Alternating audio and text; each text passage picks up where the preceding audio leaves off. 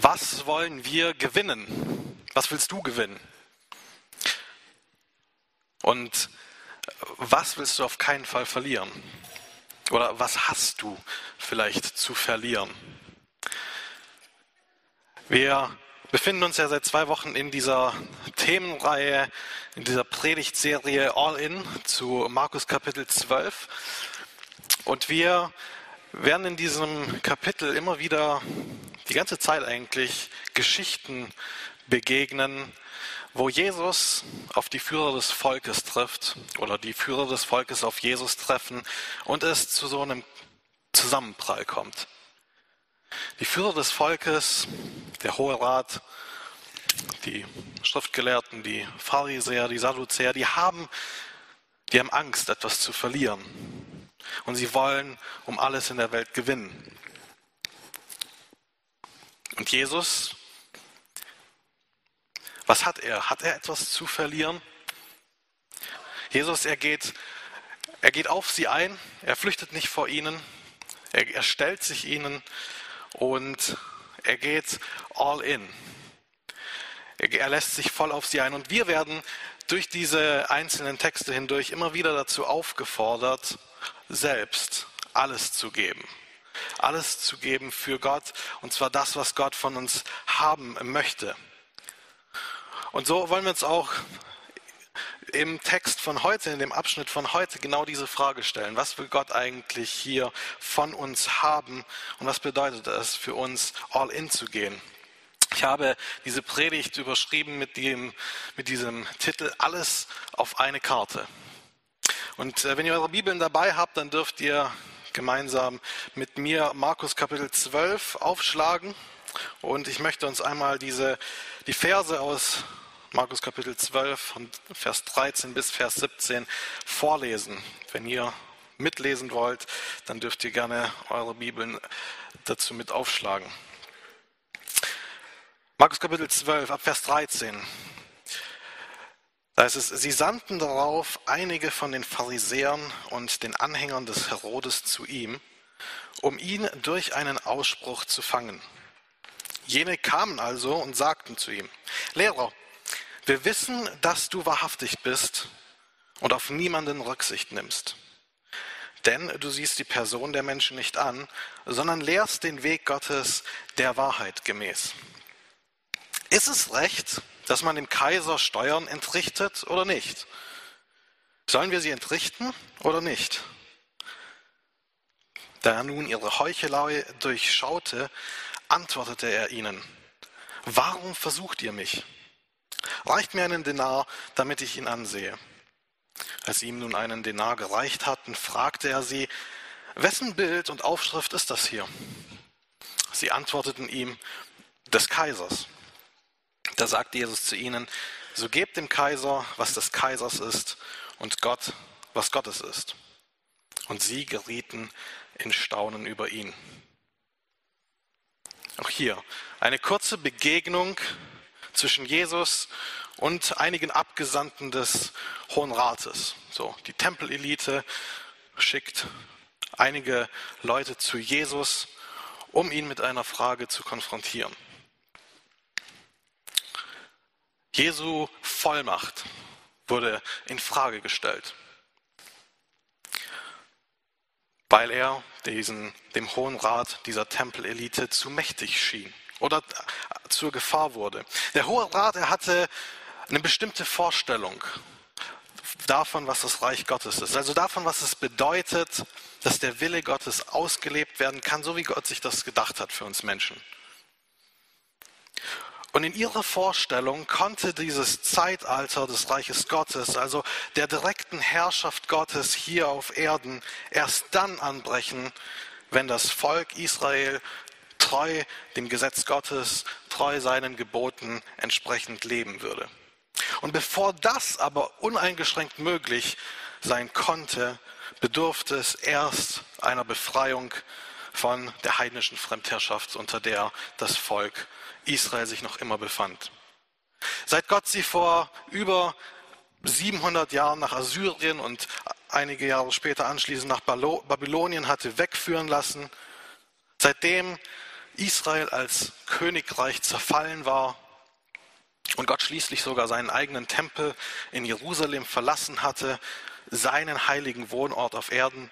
Seither war das Volk immer unter irgendeiner Fremdherrschaft anderer Völker gewesen. Ja, Gott hatte sie wieder in ihr Land zurückgebracht. Sie hatten sogar wieder einen eigenen Tempel und seit Herodes dem Großen sogar einen überaus prächtigen Tempel. Ihr ganzer Stolz. Aber Gott selbst war bisher noch nicht wieder in diesen Tempel eingezogen. Und so warteten die Menschen damals sehnsüchtig auf ihren Messias, auf einen gottgeschickten Befreier, der sie von den Römern befreien sollte und sie als ganze Nation wiederherstellen sollte. Und gerade deshalb waren sie so bemüht darum, die Gebote Gottes zu halten, ihm Treue zu beweisen, auf dass er doch endlich diesen Befreier zu ihnen schicken würde. Und jetzt war da dieser Jesus aus Nazareth unterwegs. Und der entwickelte sich zu einer immer größer werdenden Gefahr. Der hielt nicht so viel von den ganzen religiösen Traditionen und Geboten und Überlieferungen der Ältesten. Und dann maßte der sich auch noch an, den Menschen ihre Sünden zu vergeben.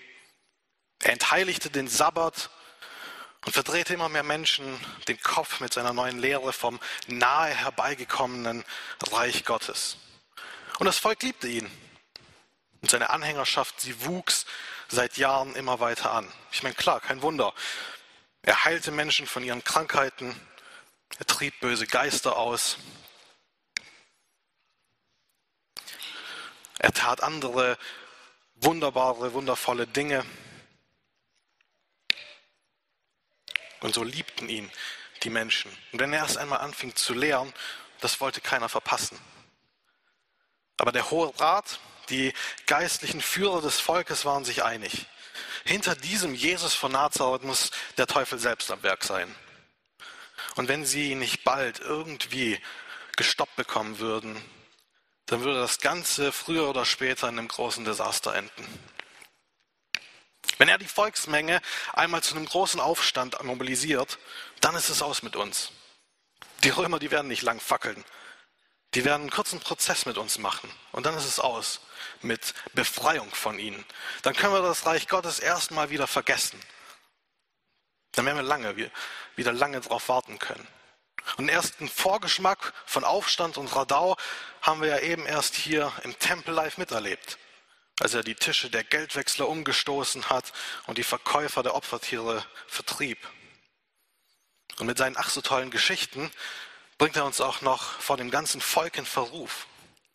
Jetzt sollen wir auch noch die Buhmänner sein, die bösen und treulosen Weingärtner, als ob wir unserem Gott irgendetwas vorenthalten würden. Was glaubt er eigentlich, wer er ist? Das kann es nicht sein. So kann das einfach nicht weitergehen. Wie kriegen wir den gestoppt? So in etwa stelle ich mir die Stimmung und die Lage im Hohen Rat gerade vor. Aber Sie haben einen genialen Einfall. Eine Hammeridee. Das ist es. Das ist die Strategie. Wenn wir diese Karte ausspielen, sagen Sie sich, dann ist er erledigt. Keine Chance, dass er da rauskommt. Und so senden sie einige von den Pharisäern zusammen mit einigen von den Anhängern des Herodes zu Jesus. Eigentlich muss man sagen, zwei Gruppen, die so überhaupt nicht zusammenpassen.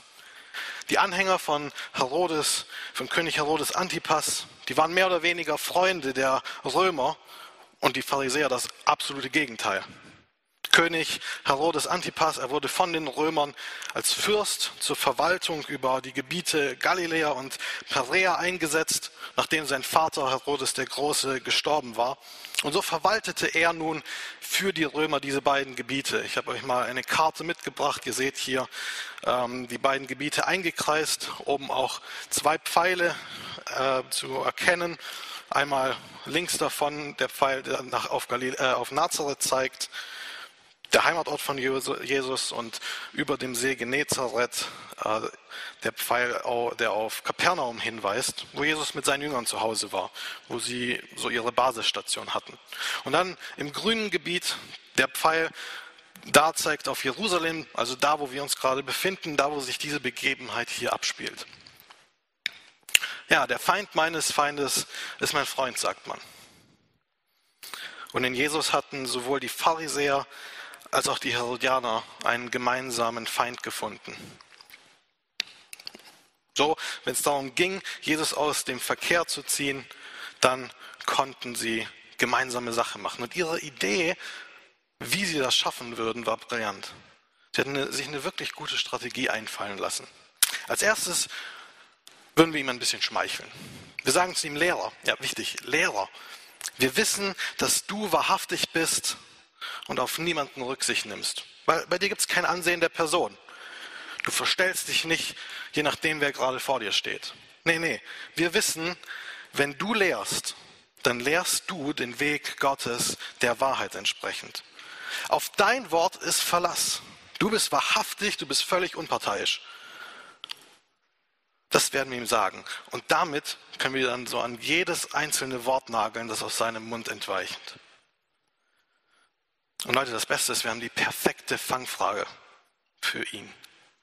Eigentlich ist es ganz egal, wie er antworten wird. Ob mit Ja oder mit Nein. Mit dieser Frage haben wir ihn.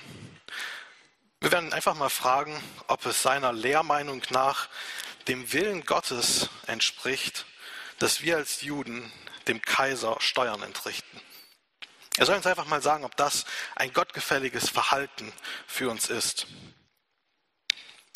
Wir kennen die Antwort Jesu bereits. Und wir wissen aus dem Neuen Testament auch, was beispielsweise Paulus zu diesem Thema gesagt hat, als er seinen Brief beispielsweise an die Römer schrieb, also auch an die Christen, an die der Markus dieses Evangelium hier geschrieben hat, sagt er ganz eindeutig in Römer Kapitel 13, Vers 7, lasst allen zukommen, was ihr ihnen schuldig seid. Die Steuer, wem die Steuer gebührt, den Zoll, wem der Zoll zukommt, die Furcht, wem die Furcht und die Ehre, wem die Ehre gebührt.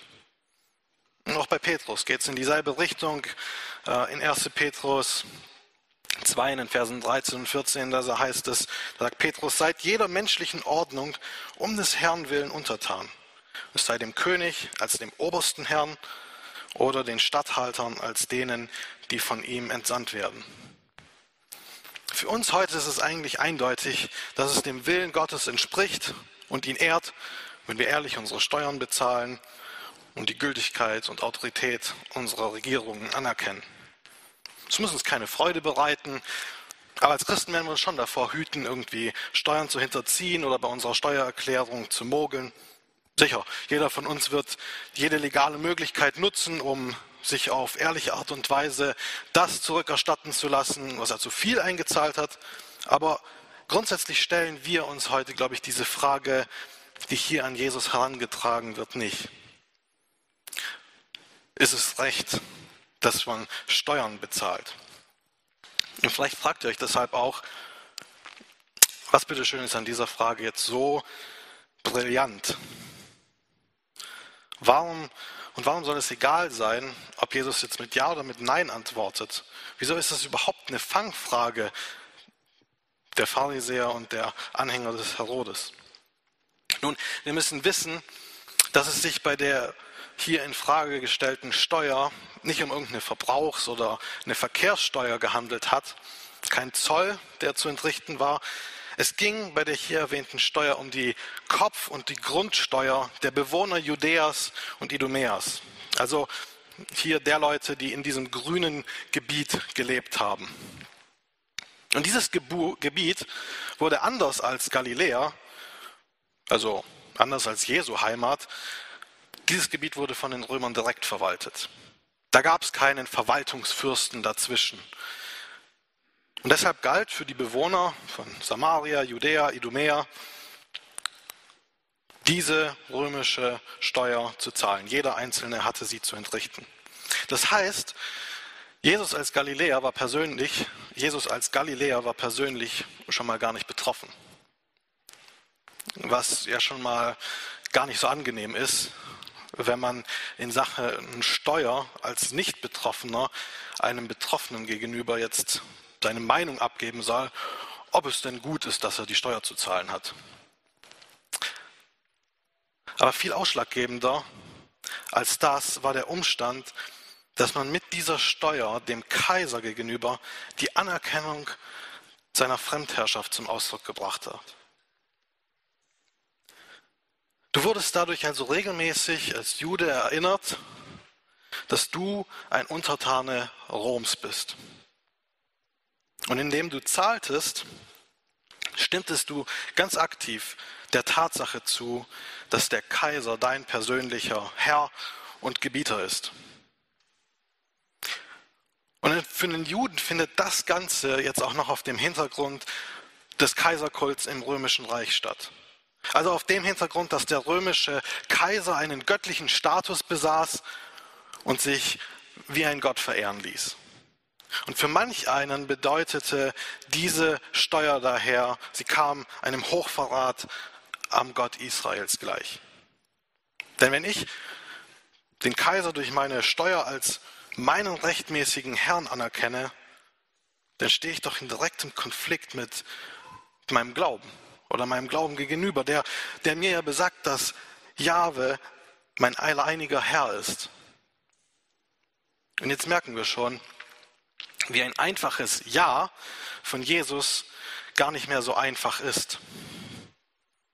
Und definitiv gar nicht die selbstverständliche Antwort, die zu erwarten war. Und wenn wir dann noch bedenken, wer Jesus in den Augen des Volkes war, ein paar Tage zuvor jubelten sie ihm was zu? Hosianna, dem Sohne Davids. Gepriesen sei der, der kommt im Namen des Herrn. Das waren ihre Worte. Und dabei erwarteten sie einen politischen Befreier. Sie erhofften sich von Jesus Befreiung von den Römern.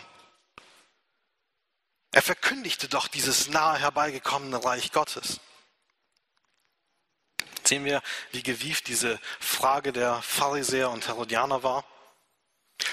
Lassen wir ihn als wahrhaftig und unparteiisch gepriesenen Lehrer mit Ja antworten und er wird beim Volk unten durch sein.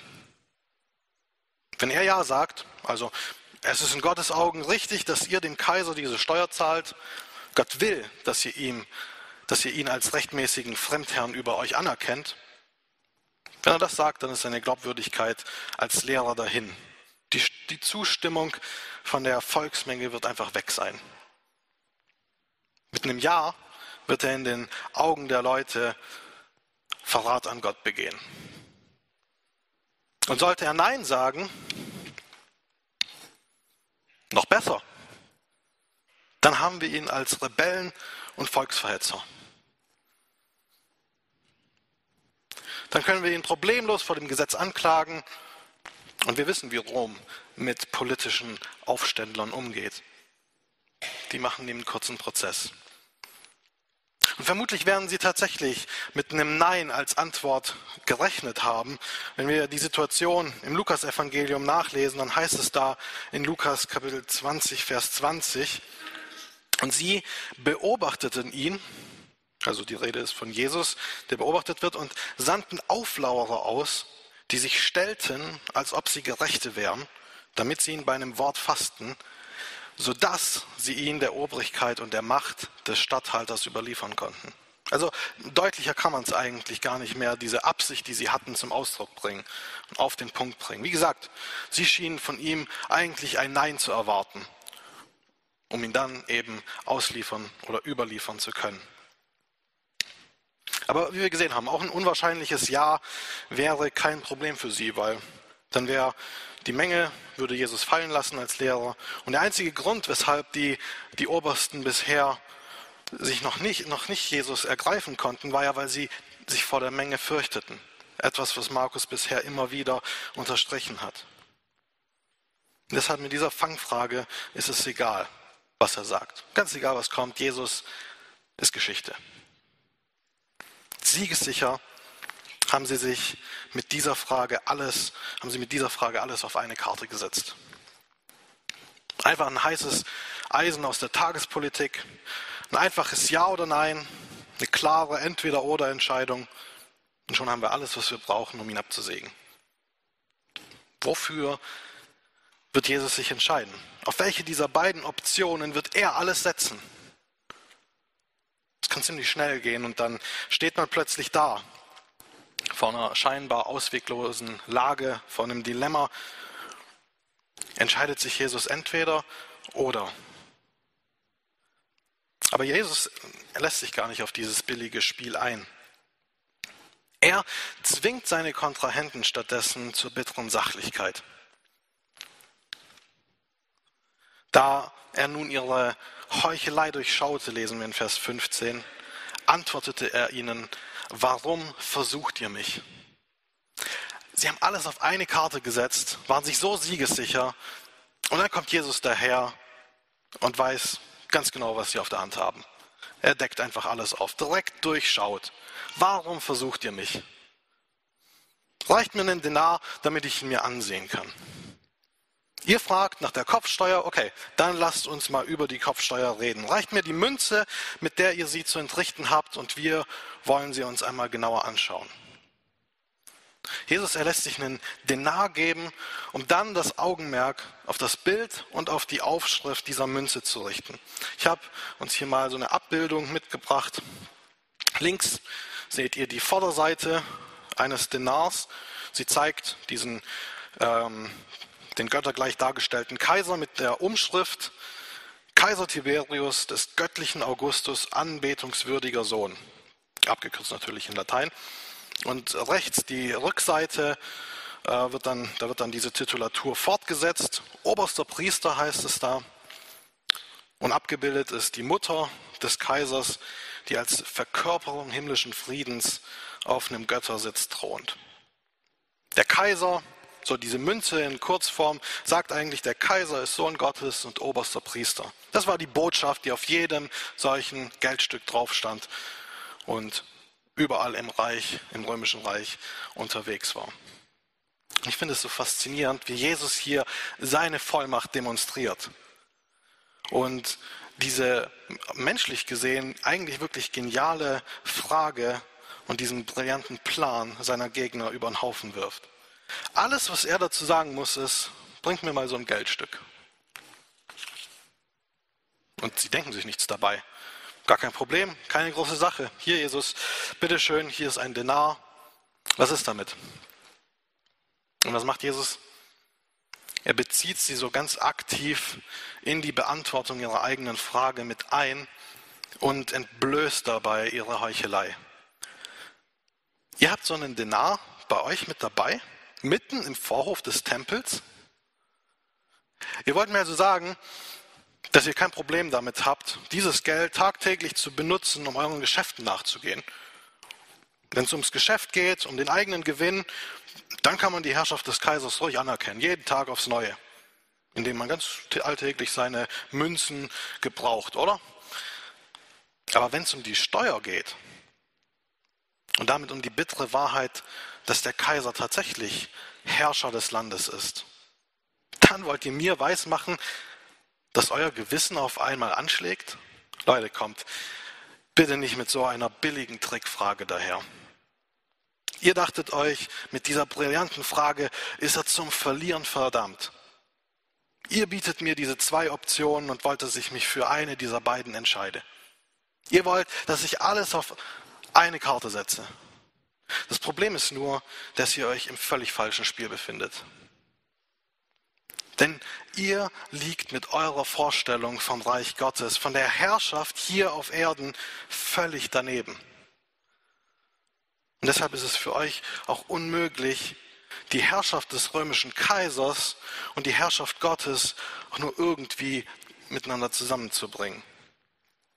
Und während ihr euch in euren Vorstellungen noch so sehr an eure eigene Macht festklammert, sage ich euch, verpasst ihr das Reich Gottes völlig. Ihr seid so um euren eigenen Anspruch auf Macht bedacht und so sehr um den Erhalt eurer Macht bemüht, dass ihr einfach nicht seht, wie das Reich Gottes in meiner Person bereits mitten unter euch angebrochen ist. Und ich sage euch, das ist die Karte, auf die ich alles setze. Ihr wollt meine Antwort hören, ihr wollt wissen, was wirklich dem Willen Gottes entspricht. Ich sag's euch mit aller Wahrhaftigkeit, die ihr mir eingangs ja ausdrücklich zugesprochen habt. Und so lesen wir dann in Vers 17, da sagte Jesus zu ihnen, so gebt dem Kaiser, was des Kaisers ist, und Gott, was Gottes ist. Gebt dem Kaiser das zurück, worauf er als euer Landherr Anspruch hat. Sein Geld, ich meine, benutzt ihr offensichtlich schon und ihr habt es selbst gesagt. Es ist sein Bild und es ist seine Aufschrift auf der Münze. Daher gebt dem Kaiser, was des Kaisers ist. Ein Ausleger sagt dazu, dass gerade weil Jesus dieses Augenmerk auf die gotteslästerliche Anmaßung des römischen Kaisers als dem Sohn Gottes und dem obersten Priester gelenkt hat, Gerade deshalb hat er seiner Aussage hier unterschwellig noch so eine Stoßrichtung mitgegeben. Er sagt nicht einfach nur, ja Leute, zahlt die Steuern, sondern in gewisser Weise auch, schickt damit dieses dreckige Zeug dorthin zurück, wo es herkommt. Doch das, worauf Jesus mit seiner Antwort eigentlich hinaus will, kommt nun im zweiten Teil seiner Antwort. Er sagt, aber noch viel mehr als das, gebt auch Gott all das zurück, worauf er als euer wahrer Herr, als euer wahrer König Anspruch hat. Gebt Gott, was Gottes ist. Als Menschen tragt ihr ja mein Bild, sagt Gott. Ich habe euch in meinem Bild geschaffen. Ihr alle ohne Ausnahme verdankt euer Leben alleine mir. Und so wie ihr dem Kaiser geben sollt, was des Kaisers ist, seine Münzen, so sollt ihr mir geben, was mir zusteht. Und das ist euer ganzes Leben. Damit hatten die Pharisäer und die Anhänger des Herodes nicht gerechnet. Jesus, der wahrhaftige und unparteiische Lehrer, hatte das Blatt auf einmal verblüffend gewendet. Und so heißt es dann am Ende von Vers 17 über seine Gegner, und sie gerieten in Staunen über ihn. Sie waren baff. Das, was sie anfangs über Jesus ausgesagt hatten, um ihn später dann an seinen eigenen Worten festnageln zu können, also dass er wahrhaftig ist, dass er ehrlich ist und den Weg Gottes der Wahrheit entsprechend lehrt, das hatte sich plötzlich vor ihren Augen, live vor ihren Augen und direkt in ihrem Leben genauso bewahrheitet. Sie hatten seine Vollmacht ganz in Frage gestellt, wurden am Ende aber völlig von seiner Vollmacht überwältigt. Sie konnten es kaum glauben. Vielleicht stand ihnen am Ende dieser Antwort Jesu auch der Mund offen. Ja, Jesus, er ist tatsächlich der Lehrer, der den Weg Gottes der Wahrheit entsprechend lehrt. Und das konnte er gerade deshalb so vollmächtig tun, weil er selbst von sich aus sagt, ich bin der Weg und ich bin die Wahrheit. Zum Vater zu kommen, um zu Gott, um zu Gott zu kommen und um ihm das zu geben, was er von uns haben möchte, was ihm von uns Menschen zusteht, müssen wir Jesus als diesen wahrhaftigen Lehrer und als den einzigen Weg zu Gott anerkennen, um uns dann mit unserem ganzen Leben ihm hinzugeben und in seine Fußstapfen hineinzutreten. Jesus erfordert uns durch diese Begebenheit hier dazu heraus, alles auf eine Karte zu setzen. Und diese Karte ist er selbst. Nur wenn wir alles auf ihn setzen, werden wir Gott voll und ganz das geben, was er von uns haben möchte. Und deshalb auch die Botschaft dieser Predigt, all in, alles auf eine Karte. Lasst uns auf Jesus setzen, der uns den Weg Gottes der Wahrheit entsprechend lehrt. Lasst uns allein in ihm das Reich Gottes sehen und alleine von ihm auch dieses Wesen seiner Herrschaft lernen. Vor allem, weil auch wir in unserer Zeit immer wieder vor solchen Entweder-oder-Situationen stehen. Um uns herum geschieht sehr viel. Und bei uns mag es nicht unbedingt um die Steuerfrage sein. Aber so wie Jesus hier versucht wurde, in irgendwelche, in zwei Lager hineinzugezwängt zu werden, so geht es auch oft uns in unserer Zeit vor allem extrem. Ja, wir haben, es gibt unzählig viele Lager, denen wir immer wieder gegenüberstehen. Und mein Wunsch ist es gerade in Bezug auf all diese Lager in unserer Zeit, dass wir uns nicht irgendwie hinreißen lassen zu irgendeinem Entweder-Oder, sondern dass wir uns auf Jesus Christus ausrichten Wenn wir auf die letzten paar Jahre zurückschauen, dann sehen wir, wie solche Lager eigentlich die ganze Zeit entstehen. Es können jedes Thema der Tagespolitik sein, es kann irgendwas mit Impfung zu tun haben, mit Corona, mit Ukraine-Krieg, mit Sanktionen oder was auch immer. Wir können es uns aussuchen. Und wir werden immer Menschen finden, die befürworten das und andere, die befürworten das. Und die einen sagen, das ist richtig, die anderen sagen, das ist richtig. Und ich finde es hochinteressant, wie wir heute auch in unserer Gesellschaft gewisse Werte hochhalten oder wie in unserer Gesellschaft gewisse Werte hochgehalten werden. Wo oft ganz viel von so einem solidarischen Miteinander geredet wird. Und dann müssen wir gleichzeitig miterleben, wie im Namen von Solidarität und Zusammenhalt auf einmal Ablehnung, Ausgrenzung und vielleicht sogar Verleumdung stattfindet und gelebt wird. Und dann sieht man trotz all dieser Solidarität und all dem Zusammenhang am Ende nicht mehr den Menschen vor seinen Augen. Wenn man sich in irgendeinem Lager verfangen hat, sich in irgendeine Schublade eingeschlossen hat. Und der andere, mein Gegenüber, der ist nicht mehr einfach ein Mensch, sondern der ist mein Gegner, der ist mir zum Gegner geworden. Und das Resultat erleben wir heute, dass, dass wir sagen, unsere Gesellschaft steht irgendwo in so einer Zerreißprobe. Und ich wünsche mir für uns, dass wir uns als Jünger Jesu nicht auf irgendeine Seite stellen, um da anzupacken und mitzuziehen. Ich meine, auch wir stehen tagtäglich, ähm, auch wir werden dazu verleitet, irgendwelche Seiten zu ergreifen, uns in irgendwelche Lager zu stellen und dann für diese Sichtweise oder für diese Sachen zu kämpfen.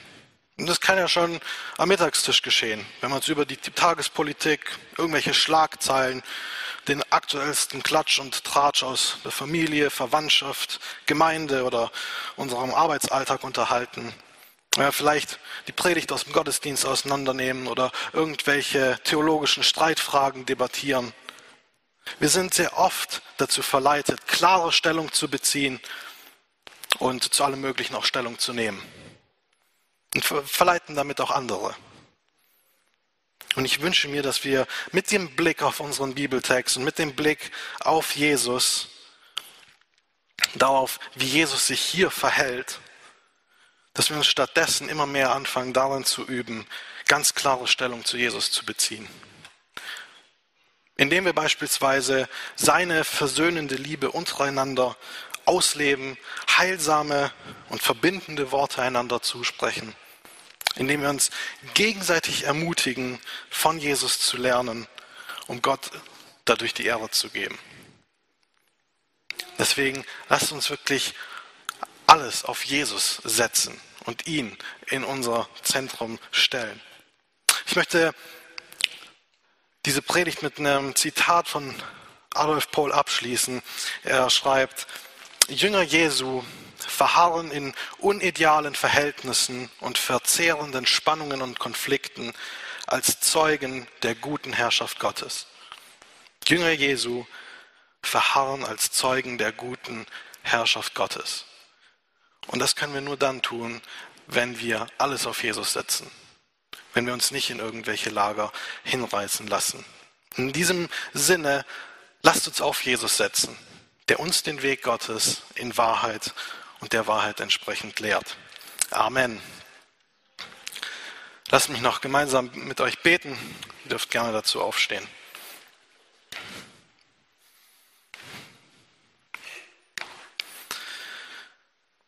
Jesus, danke, dass du ja als vollmächtiger Gott hier auf der Erde gestanden bist und dich nicht hast klein machen lassen von deinen Gegnern. Aber danke, dass du ihnen trotzdem in Liebe begegnet bist und immer darum bemüht warst, ja, sie von dir zu überzeugen, sie, ins, sie zu verwundern, sie zu erstaunen darüber, dass du der Weg, die Wahrheit und das Leben bist. Und ich bitte dich, dass du uns hilfst, dass wenn wir uns in unserem Alltag die Woche hindurch darum bemühen, dir Ehre zu bringen, dem Vater Ehre zu bringen, dass wir dabei wirklich alles auf dich setzen. Hilf du uns dabei, ähm, ja, eine klare Perspektive zu behalten, einen kühlen Kopf und das Wesen deiner Herrschaft, so wie du es vorgelebt hast, so wie du es ausgelebt hast, auch in unserem Umfeld zu, auszuleben. Hilf du uns dabei, Herr Jesus. Amen.